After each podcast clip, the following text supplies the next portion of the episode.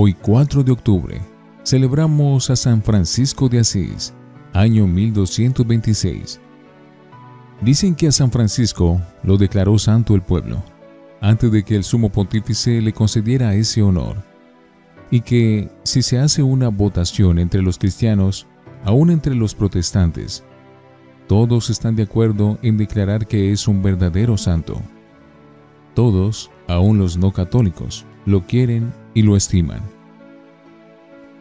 Lo quieren los pobres, porque él se dedicó a vivir en total pobreza, pero con gran alegría. Lo estiman los ecologistas, porque él fue el amigo de las aves, los peces, de las flores, del agua, del sol, de la luna y de la madre tierra. Nació en Asís, Italia, en 1182. Su madre se llamaba Pica y fue sumamente estimada por él durante toda su vida. Su padre era Pedro Bernardone, un hombre muy admirador y amigo de Francia, por lo cual le puso el nombre de Francisco, que significa el pequeño francesito. Juventud no muy sana. Cuando joven a Francisco lo que le agradaba era asistir a fiestas, paseos y reuniones con mucha música su padre tenía uno de los mejores almacenes de ropa en la ciudad, y al muchacho le sobraba el dinero. Los negocios y el estudio no le llamaban la atención, pero tenía la cualidad de no negar un favor o una ayuda a un pobre siempre que pudiera hacerlo. Prisionero. Tenía 23 años cuando hubo una guerra entre Asís y la ciudad de Perugia. Francisco salió a combatir por su ciudad y cayó prisionero de los enemigos. La prisión duró un año, tiempo en que él aprovechó para meditar y pensar seriamente en la vida. Obsequio generoso. Al salir de la prisión, se incorporó otra vez en el ejército de su ciudad y se fue a combatir a los enemigos. Se compró una armadura sumamente elegante y el mejor caballo que encontró pero por el camino se le presentó un pobre militar que no tenía con qué comprar armadura ni caballería. Y Francisco, conmovido, le regaló todo su lujoso equipo militar. Esa noche, en sueños, sintió que le presentaban en cambio de lo que él había obsequiado, unas armaduras mejores para enfrentarse a los enemigos del espíritu. El llamado de Dios.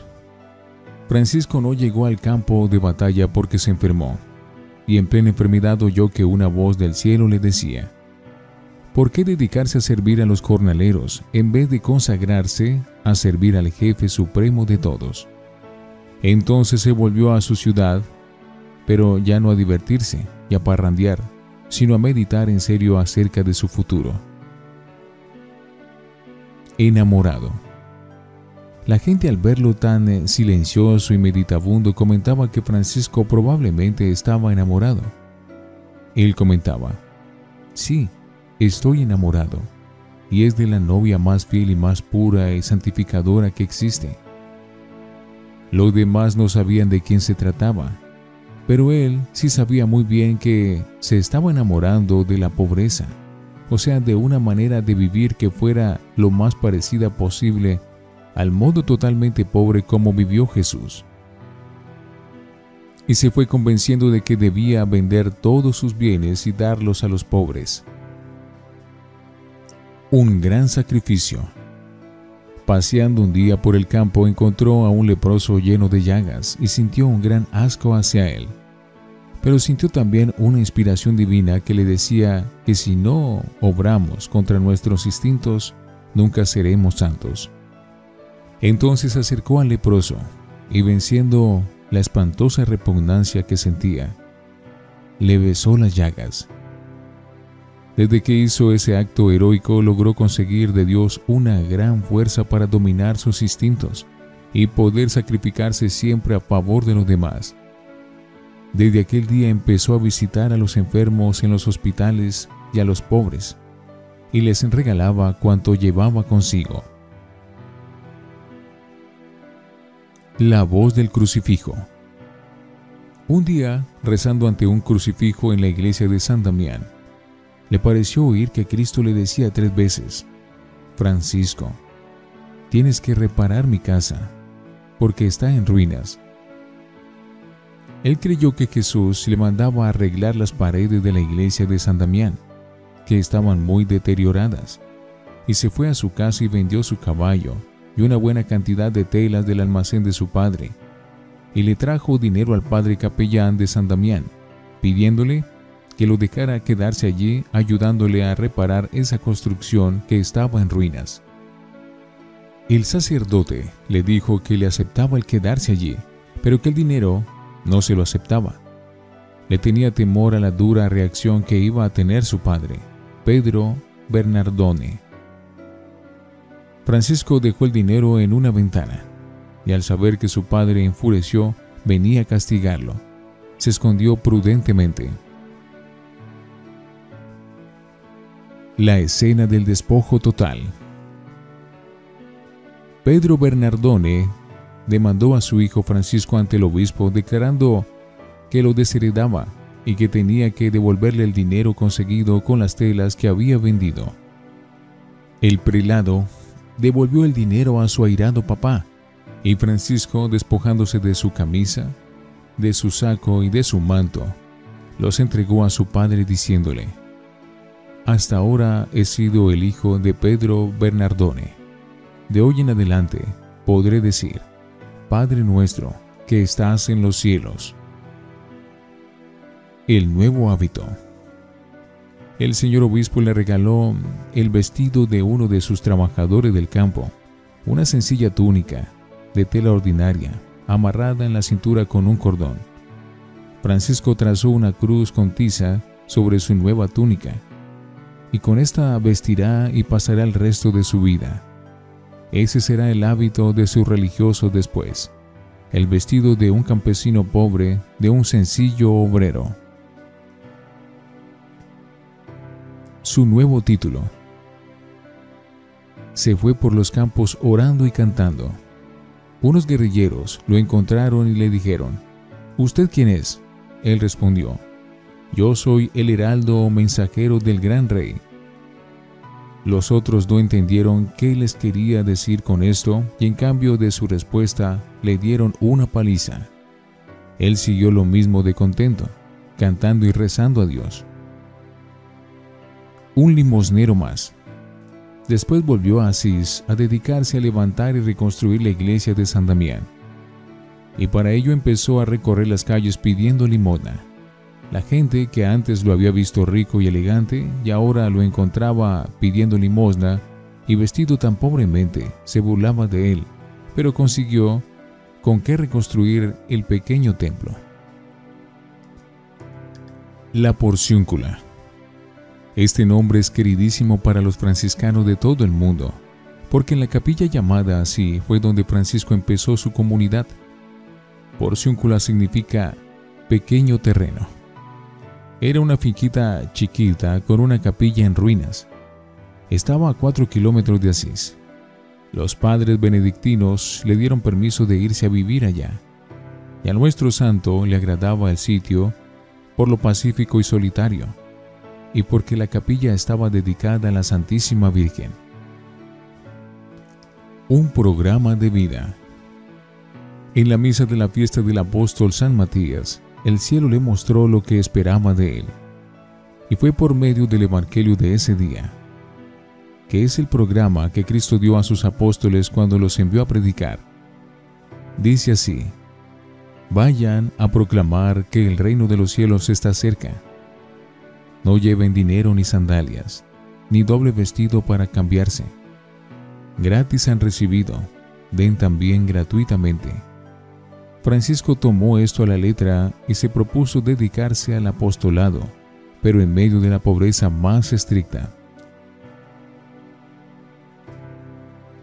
Empiezan los prodigios. Cuenta San Buenaventura que se encontró con el santo un hombre a quien un cáncer le había desfigurado horriblemente la cara. El otro intentó arrodillarse a sus pies, pero Francisco se lo impidió y le dio un beso en la cara. Y el enfermo quedó instantáneamente curado, y la gente decía, no se sabe qué admirar más, si el beso o el milagro. Sus primeros discípulos. El primero que se le unió en su vida de apostolado fue Bernardo de Quintavalle, un rico comerciante de Asís, el cual invitaba con frecuencia a Francisco a su casa, y por la noche se hacía el dormido y veía que el santo se levantaba y empleaba muchas horas dedicado a la oración repitiendo, mi Dios y mi todo. Le pidió que lo admitiera como su discípulo. Vendió todos sus bienes y los dio a los pobres y se fue a acompañarlo a la porciúncula. El segundo compañero fue Pedro de Cataneo, canónigo de la Catedral de Asís. El tercero fue Fray Gil, célebre por su sencillez. Viaje a Roma. Cuando ya Francisco tenía doce compañeros, se fueron a Roma a pedirle al Papa que aprobara su comunidad. Viajaron a pie, cantando y rezando, lleno de felicidad y viviendo de las limosnas que la gente les daba. En Roma no querían aprobar esta comunidad porque les parecía demasiado rígida en cuanto a pobreza. Pero al fin un cardenal dijo, no les podemos prohibir que vivan como lo mandó Cristo en el Evangelio. Recibieron la aprobación y se volvieron así a vivir en pobreza, en oración, en santa alegría y gran fraternidad junto a la iglesia de la Porciúncula. El sueño del pontífice. Dicen que Inocencio III vio en sueños que la iglesia de Roma estaba a punto de derrumbarse y que aparecían dos hombres a ponerle el hombro a impedir que se derrumbara. El uno era San Francisco, fundador de los franciscanos, el otro, Santo Domingo, fundador de los dominicos. Desde entonces el Papa se propuso aprobar estas comunidades. A tentaciones violentas, remedios violentos. A Francisco lo atacaban a veces terribles tentaciones impuras. Para vencer las pasiones de su cuerpo, tuvo alguna vez que revolcarse entre espinas. Él podía repetir lo del santo antiguo. Trato duramente a mi cuerpo, porque Él trata muy duramente a mi alma. Una vocación femenina. Clara, una joven muy santa de Asís, se entusiasmó por esa vida de pobreza, oración y santa alegría que llevaban los seguidores de Francisco. Y abandonando su familia huyó a hacerse monja según su sabia dirección. Con Santa Clara fundó él las Damas Pobres o Clarisas, que tienen hoy conventos en todo el mundo. Amigo de los animales. Francisco tenía la rara cualidad de hacerse querer de los animales. Las golondrinas le seguían en bandadas y formaban una cruz por encima de donde él predicaba. Cuando estaba solo en el monte, una mirla venía a despertarlo con su canto cuando era la hora de la oración de la medianoche. Pero si el santo estaba enfermo, el animalillo no lo despertaba. Un conejito lo siguió por algún tiempo con gran cariño. Dicen que un lobo feroz le obedeció cuando el santo le pidió que dejara de atacar a la gente. Las llagas de Cristo. Francisco se retiró por 40 días al monte Albernia a meditar. Y tanto pensó en las heridas de Cristo que a él también se le formaron las mismas heridas en las manos, en los pies y en el costado. Una comunidad numerosa. Los seguidores de San Francisco llegaron a ser tan numerosos que en el año 1219, en una reunión general llamado el capítulo de las esteras, se reunieron en Asís más de 5.000 franciscanos. Al santo le emocionaba mucho ver que en todas partes aparecían vocaciones y que de las más diversas regiones le pedían que les enviara a sus discípulos tan fervorosos a que predicaran. Él les insistía en que amaran muchísimo a Jesucristo y a la Santa Iglesia Católica, y que vivieran con el mayor desprendimiento posible hacia los bienes materiales, y no se cansaba de recomendarles que cumplieran lo más exactamente posible todo lo que manda el Santo Evangelio. Misionero Francisco recorría campos y pueblos invitando a la gente a amar más a Jesucristo. Y repetía siempre, el amor no es amado. Las gentes le escuchaban con especial cariño y se admiraban de lo mucho que sus palabras influían en los corazones para entusiasmarlos por Cristo y su religión. Dispuso ir a Egipto a evangelizar al sultán y a los maometanos pero ni el jefe musulmán ni sus fanáticos seguidores quisieron aceptar sus mensajes. Entonces se fue a Tierra Santa a visitar en devota peregrinación los santos lugares donde Jesús nació, vivió y murió. Belén, Nazaret, Jerusalén, entre otros. En recuerdo de esta piadosa visita suya, los franciscanos están encargados desde hace siglos de cuidar los santos lugares de la Tierra Santa. Por no cuidarse bien de las calientísimas arenas del desierto de Egipto, se enfermó de los ojos y cuando murió estaba casi completamente ciego. Un sufrimiento más que el Señor le permitía para que ganara más premios para el cielo. Su himno al sol. San Francisco, que era un verdadero poeta y le encantaba recorrer los campos cantando bellas canciones, compuso un himno a las criaturas, en el cual alaba a Dios por el sol, y la luna, la tierra y las estrellas, el fuego y el viento, el agua y la vegetación. Alabado sea mi Señor por el hermano sol y la madre tierra, y por los que saben perdonar, etc. Le agradaba mucho cantarlo y hacerlo aprender a los demás, y poco antes de morir hizo que sus amigos lo cantaran en su presencia. Su saludo era paz y bien.